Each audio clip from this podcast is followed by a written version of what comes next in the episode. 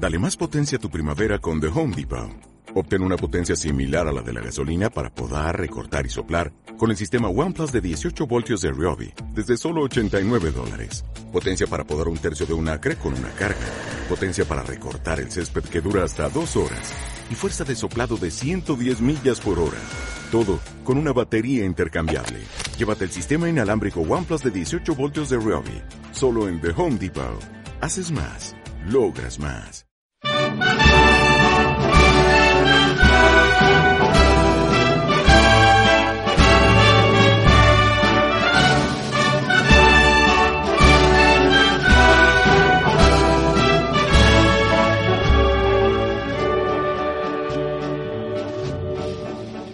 ¿Qué tal? Muy buenas a todas y a todos. Bienvenidos al programa número 13 de la segunda temporada. Seguimos en tiempo de cuaresma y por eso, María José, ¿qué nos espera para abrir esta nueva entrega?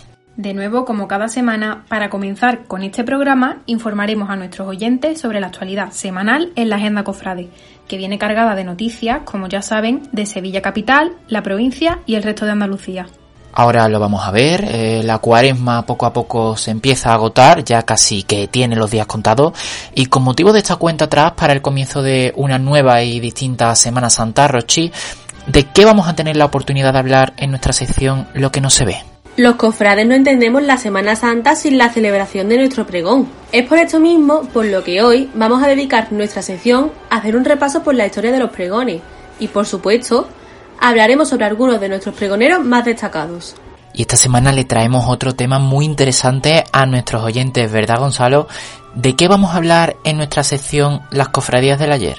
En nuestra sección de las cofradías del ayer de esta semana vamos a hacer un repaso sobre la historia de la Hermandad de Jesús despojado, empezando por la creación de la imagen del Cristo que se elaboró en la cárcel durante la Guerra Civil y también veremos las diferentes sedes que ha tenido la Hermandad a lo largo de la historia hasta llegar a su capilla actual de los Dolores situada en la Plaza de Molviedro.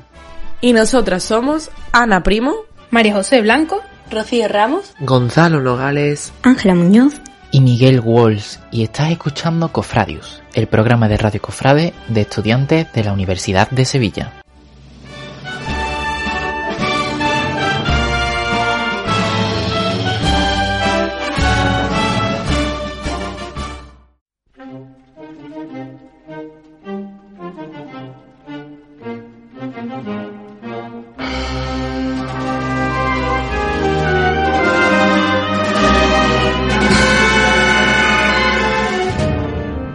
Empezamos, como ya saben, con la agenda cofrade para estar al tanto de la actualidad de las hermandades andaluzas y la abrimos siempre con las noticias de Sevilla Capital. María José Rochi, adelante compañera. Desde el pasado 8 de marzo hasta el próximo 4 de abril podemos disfrutar en la planta baja del ayuntamiento de la exposición Sevilla Fekit 21. Se trata de una muestra dividida en cinco espacios compuesta por 44 obras recientes y en la que participan un total de 52 artistas de todos los gremios del arte sacro. Este año la exposición presenta una novedad respecto a sus anteriores ediciones, y es que cada obra está expuesta sobre un soporte donde se podrá leer una breve descripción de la misma y una ampliación de dicha información si se escanea el código QR que aparece también en el soporte. Para visitar esta muestra debe hacerse uso de un sistema de cita previa y reserva ubicado en la web municipal, ya que solo se puede acceder en pases de 20 minutos en grupos de máximo 25 personas. El horario de la exposición es de lunes a viernes de 10 a 2 y de 4 a 6 y los fines de semana de 10 a 2. En su presentación, el delegado de Gobernación y Fiestas Mayores hizo referencia a esta exposición como una oportunidad única para dar visibilidad a un sector tan castigado por la pandemia como es el del arte sacro. Los panaderos recreará el altar de 1933 con la Virgen de Regla bajo palio. La Hermandad de los Panaderos ha abierto este miércoles el plazo para presentar las solicitudes de asistencia al turno de vela que va a celebrar el próximo miércoles santo y que concluirá con la celebración de un Via Crucis en el horario en el que se deberá iniciar la estación de penitencia, a las 8 menos cuarto de la tarde. Durante toda la jornada, los hermanos de la corporación acompañarán a los titulares dirigidos en un rezo comunitario en hermandad, que arrojará imágenes para la historia que no se repetían desde 1933. Por su parte, todos los hermanos tendrán la posibilidad de obtener los frutos espirituales de estos actos mediante su participación activa o a través del canal oficial de la hermandad, ya que toda la jornada será retransmitida por estos medios, según ha informado la corporación en una nota. Hasta el próximo Viernes de Dolores se puede visitar en el Museo de la Macarena una muestra de distintas imágenes de la Virgen de la Esperanza con mantilla. Las 12 fotografías impresas en lienzo de gran tamaño y calidad han sido realizadas por Emilio Sáenz Zembrano con la colaboración de Emilio Sáenz Suárez y José Antonio Criado. En ellas aparece la Virgen Macarena ataviada con distintas mantillas y retratada en sus dos perfiles. Según la propia hermandad, con esta exposición se ha pretendido repetir 30 años después aquella estampa que retrató Pepe Garduño. Emilio Sáenz Zembrano, quien ha reconocido que estas imágenes son el culmen de su labor fotográfica, se ha referido a las mismas como una obra colectiva de muchas personas, un trabajo de todos los hermanos que están manteniendo viva día a día la hermandad. Dicha corporación ha realizado una carpeta en edición limitada con todas las fotografías que se podrá adquirir en la tienda de recuerdos. El Consejo de Hermandades y Cofradía y la Cámara de Comercio de Sevilla han presentado este miércoles los actos del programa Cuaresma Sevilla, que acogerá la sede institucional situada en la Plaza de la Contratación y que cuenta con el patrocinio de la Fundación Caja Rural del Sur. El acto de inauguración ha contado con la presencia del presidente del Consejo, Francisco Vélez de Luna, del presidente de la Cámara, Francisco Herrero, el director financiero de la Fundación Caja Rural del Sur, como patrocinador del evento, Manuel Ruiz, y el director del área de fiestas mayores del Ayuntamiento de Sevilla, Carlos García Lara. Así, desde el 10 de marzo al 31 de marzo, se podrá visitar en la sede de la Cámara de Comercio, situada en la Plaza de la Contratación, una muestra de los carteles pictóricos de la Semana Santa, los 29 cuadros prestigiosos que han servido para anunciar nuestra Semana Santa desde 1992 a 2020. Manteniendo las medidas de seguridad sanitaria y con el aforo reducido, el horario es de lunes a jueves de 10 a 2 de la tarde y de 5 a 7 de la tarde y los viernes de 10 de la mañana a 2 de la tarde. La Hermandad de Nuestra Señora de los Dolores del Cerro del Águila ha organizado junto al Consejo General de Hermandades y Cofradías de la ciudad de Sevilla y la Diputación de Sevilla la exposición Sebastián Santos El Genio. Dicha muestra se celebra con motivo del 125 aniversario del nacimiento del escultor e imaginero onubense, la exposición, que finalizará el 2 de mayo, está teniendo lugar en la Casa de la Provincia, donde se lleva a cabo un recorrido por cuatro salas distintas, donde se podrán admirar un total de 56 piezas de Sebastián Santos. Entre otras imágenes de nuestra Semana Santa, dicho artista es el autor de La Dolorosa de la Hermandad del Cerro, La Virgen de la Concepción de la Hermandad del Silencio, Nuestra Señora del Refugio de la Hermandad de San Bernardo o La Virgen de las Penas de la Hermandad de Santa Marta. El horario en el que se puede visitar la exposición es de 10 a 6 de la tarde. San Bernardo montará el mismo altar que en 1933 el miércoles santo. El Cristo de la Salud, la Virgen del Refugio y San Juan Evangelista permanecerán de esta manera en el altar mayor de la parroquia desde el Viernes de Dolores. Un montaje similar aunque distinto, ya que los titulares no son los mismos que en la anterior etapa porque las imágenes fueron aniquiladas en los acontecimientos de julio de 1936 al estallar la guerra civil. El horario de apertura será el habitual de la parroquia, excepto el miércoles santo que estará abierta durante todo el día. Además, los hermanos, fieles y devotos de San Bernardo podrán visitar el Tesoro de la Hermandad durante los días 15 a 19 y 22 a 25 de marzo, de 11 a 1 de la tarde y de 7 y media a 9 de la noche. Recordar también que para todos aquellos que lo deseen pueden adquirir su papeleta simbólica del 15 al 19 de marzo y del 22 al 25 de marzo de 7 y media a 9 de la noche, así como el 31 de marzo, miércoles santo, durante todo el día. Torre Sevilla se encuentra acogiendo una muestra dedicada a la restauración del patrimonio de las cofradías que se puede visitar hasta el próximo 4 de abril. Dicha exposición forma parte del programa Cuaresma en Sevilla. La obra protagonista de la misma es el techo de palio de la Virgen de la Palma, de la Hermandad del Buen Fin, obra que ha sido restaurada recientemente en el Instituto Andaluz del Patrimonio Histórico. La muestra puede visitarse, como hemos dicho, hasta el próximo 4 de abril, de lunes a sábado de 10 a 6 y los domingos de 12 a 6. Y estas son algunas de las noticias que nos llegan esta semana desde la capital hispalense. Dicho esto, compañeros, ¿qué tenemos por la provincia? En la provincia comenzamos en la localidad de Osuna, donde desde el pasado 13 de marzo hasta el 4 de abril tiene lugar la exposición La Semana Santa y las Glorias de Osuna en la cartelería pictórica, en el Museo del Municipio. Este evento ha sido organizado por el Ayuntamiento Ursaonense y por el Consejo Local de Hermandades y Cofradías. En la localidad de Olivares se va a celebrar desde el próximo 27 de marzo sábado de pasión, al 2 de abril, Viernes Santo, una exposición que contará con distintas artes y disciplinas relacionadas con el arte sacro, entre las que destacan la pintura, escultura, orfebrería, bordados y fotografía. Volvemos a Osuna, donde la Hermandad del Santo Entierro celebra solemne triduo en honor a sus titulares entre los días 17, 18 y 19 de marzo a las 8 de la tarde en la iglesia de San Carlos el Real. La función principal tendrá lugar el 20 de marzo a las 8 de la tarde. Nos trasladamos hasta la localidad de Dos Hermanas, donde la Hermandad de la Oración en el Huerto va a celebrar el solemne triduo en honor a nuestro Señor Jesucristo orando en el huerto, los días 18, 19 y 20 de marzo a las 8 menos cuarto de la tarde. El triduo se podrá seguir a través de la retransmisión de la página de Facebook de la Hermandad y el canal de YouTube de Directo Producciones.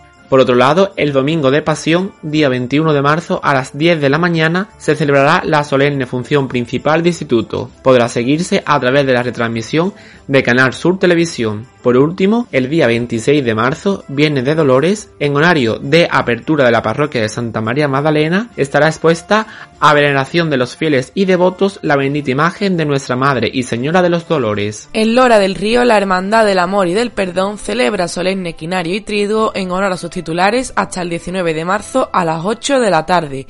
El sábado 20 de marzo a las 8 de la tarde tendrá lugar la función principal. Nos vamos hasta la localidad de Camas, donde se podrá disfrutar de la exposición Imágenes Sacras de don Ángel Velázquez Vega, autor de los titulares e imágenes secundarias de la Hermandad de la Humillación. En esta exposición se podrán ver dos imágenes secundarias del Paso de Misterio, la imagen de mujer acusadora y un romano. En Marchena, la Hermandad de la Soledad celebra solemnes escenarios desde el día 20 hasta el Viernes de Dolores 26 de marzo a las 8 menos cuarto de la tarde.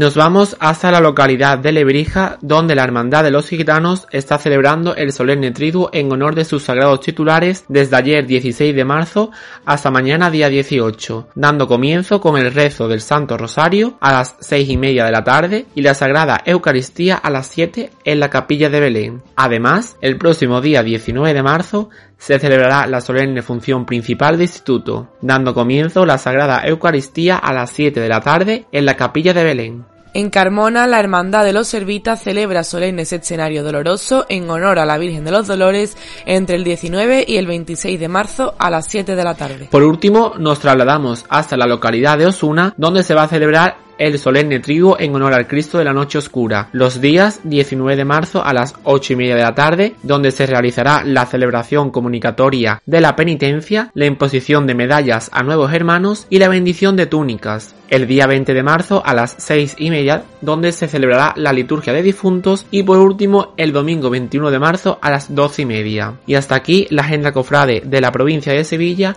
y nos vamos ahora con la agenda cofrade de la comunidad de Andalucía de la mano de Ángela y Miguel.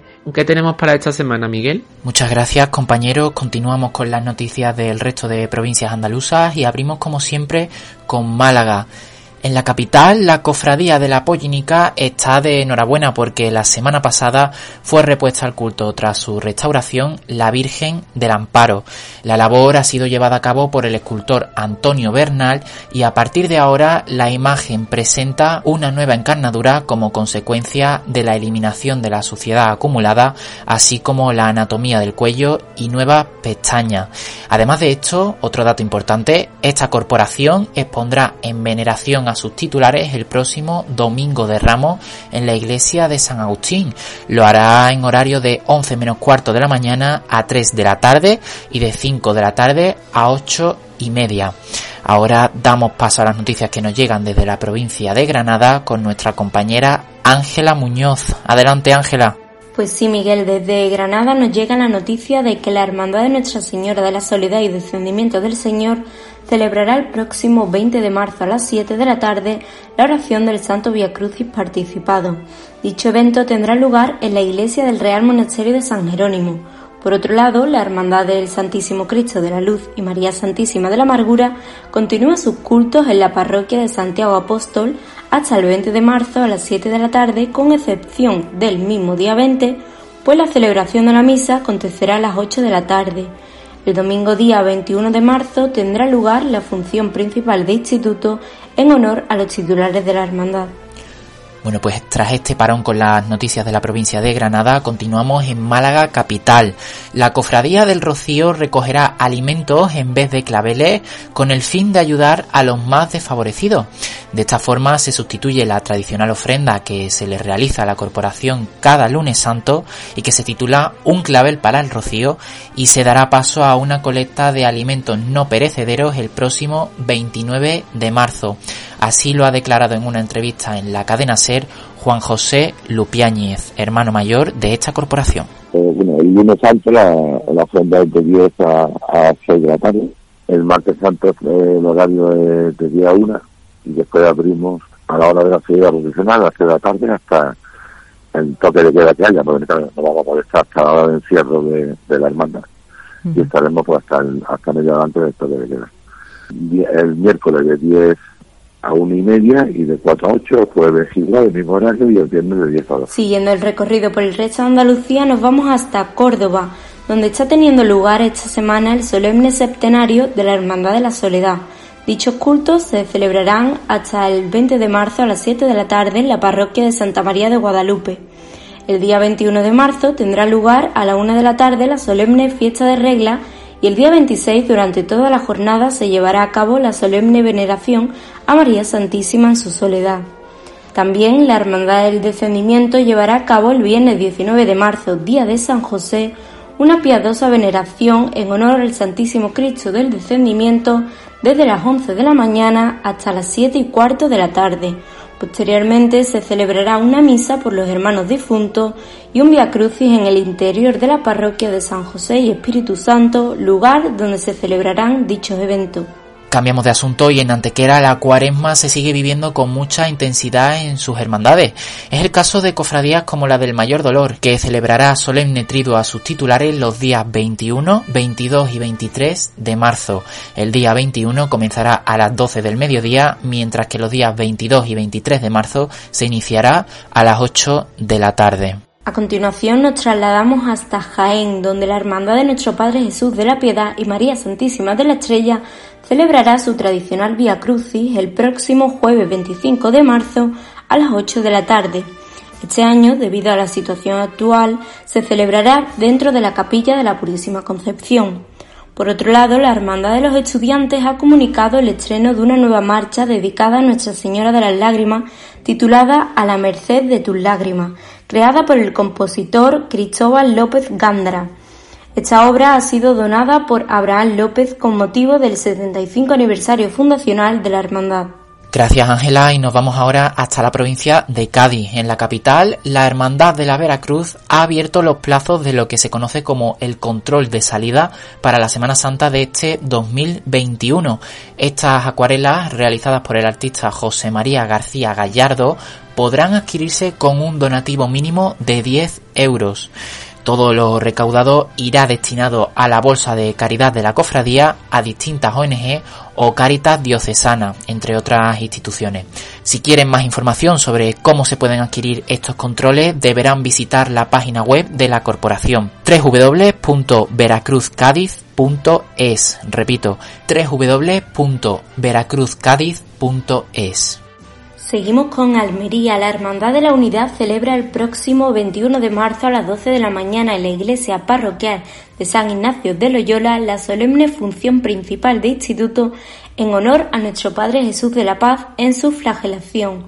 Posteriormente tendrá lugar la presentación del cartel de Semana Santa 2021 elaborado por Joaquín Martínez Berenguel. Además, la Hermandad de los Estudiantes de Almería ha comunicado el cambio de fecha respecto a la celebración de la veneración de los fieles a nuestro Padre Jesús de la oración en el huerto. Dicho evento se ha trasladado al 20 de marzo, día en el que también se realizará el rezo del Vía Crucis. Continuando en la provincia de Cádiz, nos vamos hasta la localidad de Arcos de la Frontera, donde la Hermandad de Jesús Nazareno está celebrando el solemne quinario en honor a su titular. Comenzó el pasado lunes 15 de marzo, pero se prolongará hasta el viernes 19 de marzo, empezando a las 7 y media de la tarde. Este último día, el viernes 19 de marzo, tendrá lugar la celebración de la función principal de instituto, que finalizará con la tradicional bendición del Señor sobre sus hermanos y el pueblo de Arcos de la Frontera. Y cerramos la agenda cofrade de esta semana con la provincia de Huelva. En la capital, la Hermandad de la Victoria anuncia cabildo de elecciones el próximo 29 de mayo, que se celebrará en horario de 10 de la mañana a una y media de la tarde y de 5 de la tarde a 9 de la noche. Dicho cabildo se constituirá en el salón de la Casa Hermandad, donde se dispondrá la mesa electoral. También en la capital, la Hermandad del Prado celebrará solemne septenario en honor a la Virgen del Prado en su dolor del 15 al 25 de marzo, comenzando a las 7 y media de la tarde en la parroquia de San Pablo. Esto es todo por esta semana. Ya saben que volvemos con más noticias en la agenda cofrade de la semana que viene.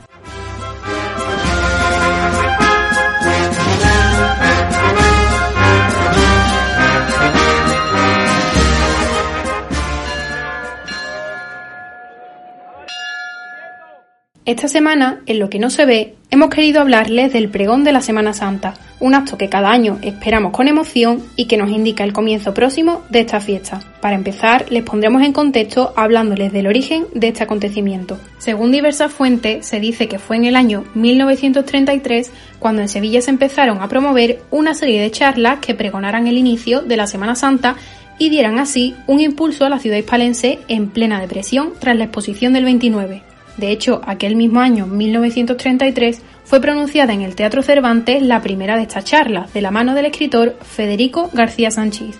Sin embargo, no fue hasta 1937 cuando se considera que tuvo lugar en el desaparecido Teatro San Fernando el primer pregón de la Semana Santa, de Federico García Sánchez, aunque no apareció como tal en la prensa de la época hasta 1939. A partir de aquel 1937 se siguió repitiendo dicho acto hasta que en 1941 se desarrolló en la capilla de la Hermandad del Museo el proemio cofradiero, que algunos consideran el origen real de este acto. De esta forma, es a partir de 1942 cuando el que hoy conocemos como pregón de la Semana Santa de Sevilla se sigue repitiendo regularmente con escasas variantes. Hasta 1969 tenía lugar en el Teatro San Fernando, aunque tras la ya mencionada desaparición del mismo pasó a celebrarse en el Lope de Vega, a excepción de los años 1986 y 1987, en los cuales se trasladó al Teatro Álvarez Quintero, hasta 1992. Finalmente, desde 1993 hasta nuestros días, el pregón de la Semana Santa se celebra en el Teatro de la Maestranza. Rochi, ¿cuáles son las características más destacadas de este acto? Celebrado a día de hoy en el Domingo de Pasión, el pregón puede ser considerado como la gran puerta a nuestra Semana Santa. A lo largo de todos estos años han pasado por el atril del pregón médicos, abogados, personajes públicos, pero sobre todo cofrades que han dejado su granito de arena en cada una de las líneas que han sacado de su interior. Diferentes personas, diferentes estilos literarios. El pregón es un punto de partida de la cuenta atrás que en la semana de pasión nos conducirá a un nuevo domingo de Ramos. Iniciado nada más y nada menos que por Amargura, un clásico de Fondeana, y seguido de otra composición musical a lección del pregonero. A este acto acuden personalidades muy importantes, entre ellos el presidente del consejo, el alcalde de la ciudad, el arzobispo de la ciudad y otros muchos directivos de diferentes instituciones locales que presencian el pregón. A la hora de escribir y recitar un pregón, puede hacerse en diferentes estilos, aunque en Sevilla estamos acostumbrados a un pregón en prosa, poético, lleno de historias y vivencias que todos y cada uno de los cofrades hemos experimentado a lo largo de nuestras vidas. Nada es literal, pero todo es real, sentimientos traspasados a unas líneas sobre un papel. Qué decir que esto no será posible sin ello. Nuestros pregoneros, que durante largos meses preparan con tanto amor y delicadeza los versos que finalmente serán nuestros. Miguel, adelante. Compañeros, si os parece, como no podía ser de otra forma, teníamos que destacar los pregoneros más relevantes y los fragmentos más impactantes que han significado mucho para la historia de la Semana Santa de Sevilla y que han marcado en lo más profundo de los corazones cofrades. La Semana Santa es el libro de nuestra vida, marca nuestra existencia. Vivimos por y para ella. Los nuestros siempre vuelven a estar con nosotros en Semana Santa. En 2019, Charo Padilla nos regalaba estas palabras al convertirse en la primera mujer pregonera de la Semana Santa de Sevilla. Un pregón cargado de autenticidad de una periodista que, siendo fiel a sí misma, después de años trasladando la cuaresma a las casas de tantos sevillanos, proclamó lo que considera hoy el reportaje de su vida. Bueno, Tampoco nos podemos olvidar, Ángela, de uno de los fragmentos más sonados y admirados por los cofrades en la historia reciente de los pregones. Se trata del de Antonio García Barbeito, que fue pronunciado en el año 2010. Estas palabras siguen resonando en muchos de nosotros. Parece que es la hora. Y no es la hora. Parece que está todo. Y algo falta. Parece que, que la alcanzo. Y, es más alta. Parece que se acerca y se evapora.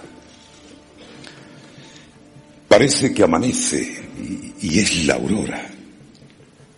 Parece que su voz me sobresalta y siento que algo huye, que algo salta como una luz esquiva y brincadora. Pero sigo esperando, que a mi modo, en ese hueco de esperarla, todo me sabe a la alegría del reencuentro. Si en mi pulso ya late su latido, ¿qué será cuando al ver que ya ha venido, la semana de Dios me suene dentro?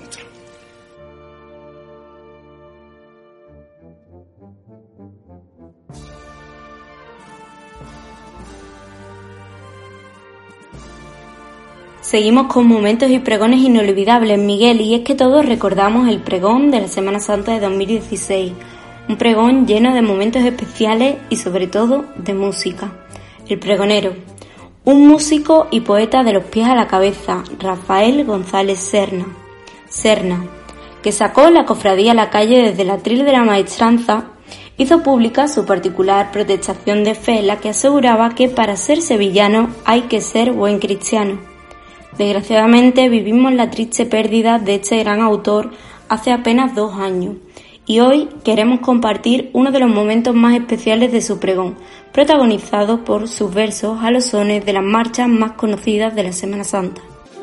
Por la Madalena suena a cinco angustias, angustias dolientes sin llorar mientras espera abrazar su cuerpo inerte. Al puro bronce fundido los varones te descienden. El misterio conseguido. Puro retablo que hiriente deja al pueblo conmovido. Más barroco no se puede, bajo la atenta mirada de la tarde que se muere. Pero antes que se muera y que la noche te ampare, la hermosura de tu mirada buscaré por esas calles. Ninguna con esa cara, Nuestra Señora del Valle. Y en la plaza de los carros tiene Sevilla el sonido del viento que se ha dormido con las cuentas de un rosario. Tres apóstoles rendidos, Pedro, Juan y Santiago. Solo Sevilla es testigo de este cáliz tan amargo. Y toda la calle feria se convierte en un sagrario que guarda tu amor con celo. Más aún, si bajo palio va la reina de los cielos, que es la Virgen del Rosario.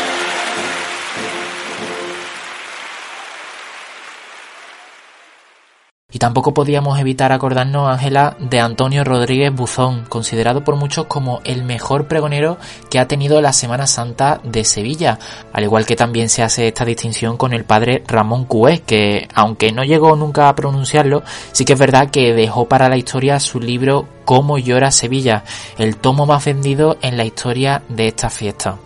Y para acabar esta sección le damos paso a nuestros compañeros Ana Primo y Gonzalo Nogales que nos van a contar una historia muy curiosa de la Hermandad de Jesús despojado de Sevilla. No se lo pierdan.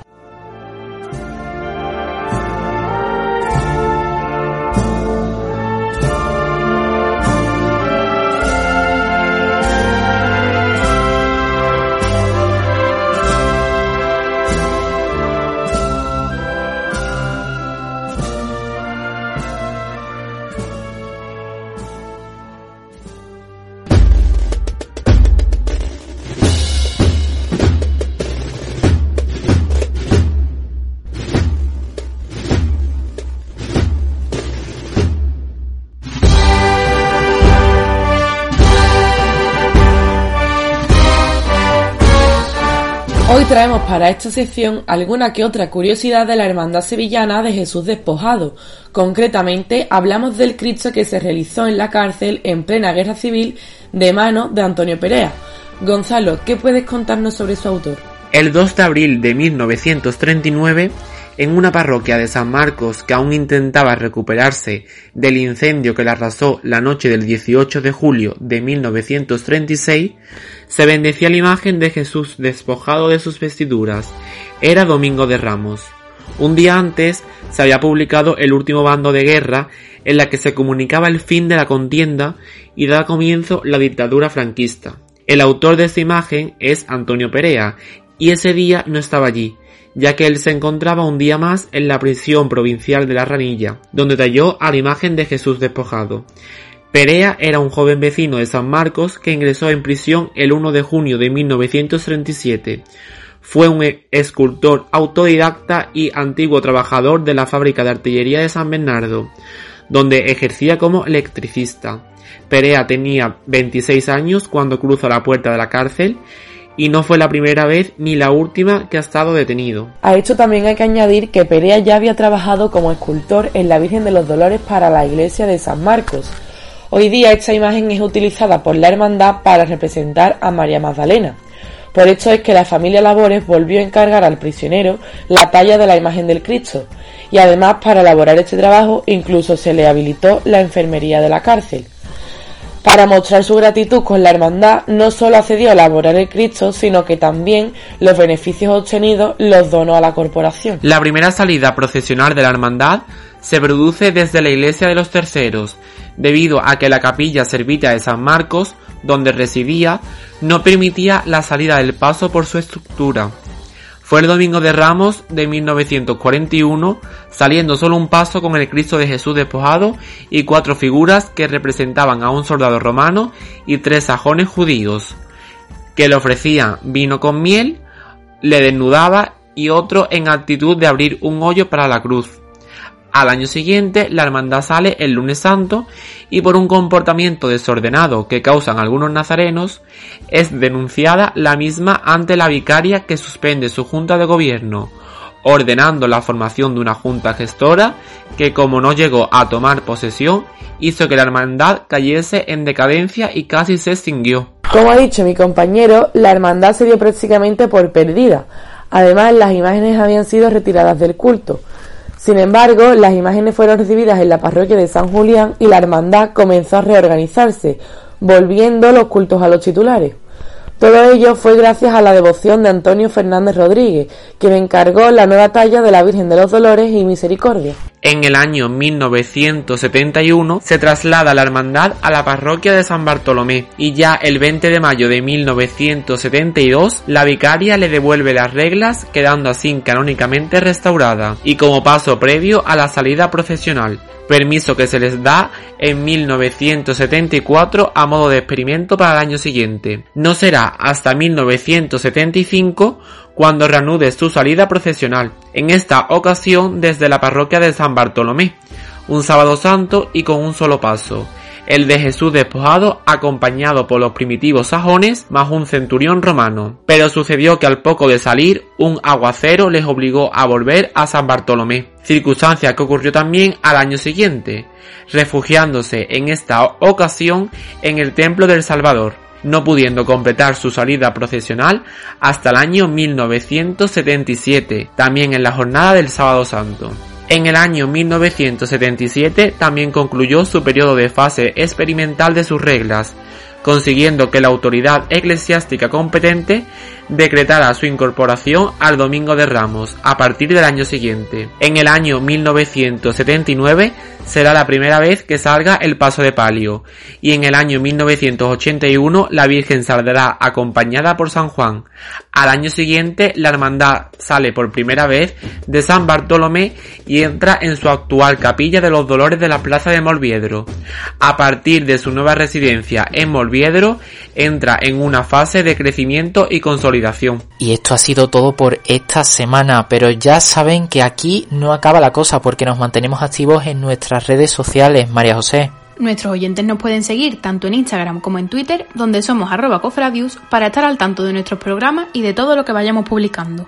Este y todos nuestros programas tendrán la oportunidad de reproducirlos en nuestro blog cofradius.blogspot.com, en Spotify, en Evox y en Google Podcast, donde también nos llamamos Cofradius. Y ya pueden empezar a ver nuestros primeros reportajes en nuestro canal de YouTube, en el que también nos pueden buscar bajo el nombre de Cofradius. Y es que las cofradías, como ya saben, son un sentimiento que perdura durante todo el año. Gracias por estar ahí y hasta el próximo programa.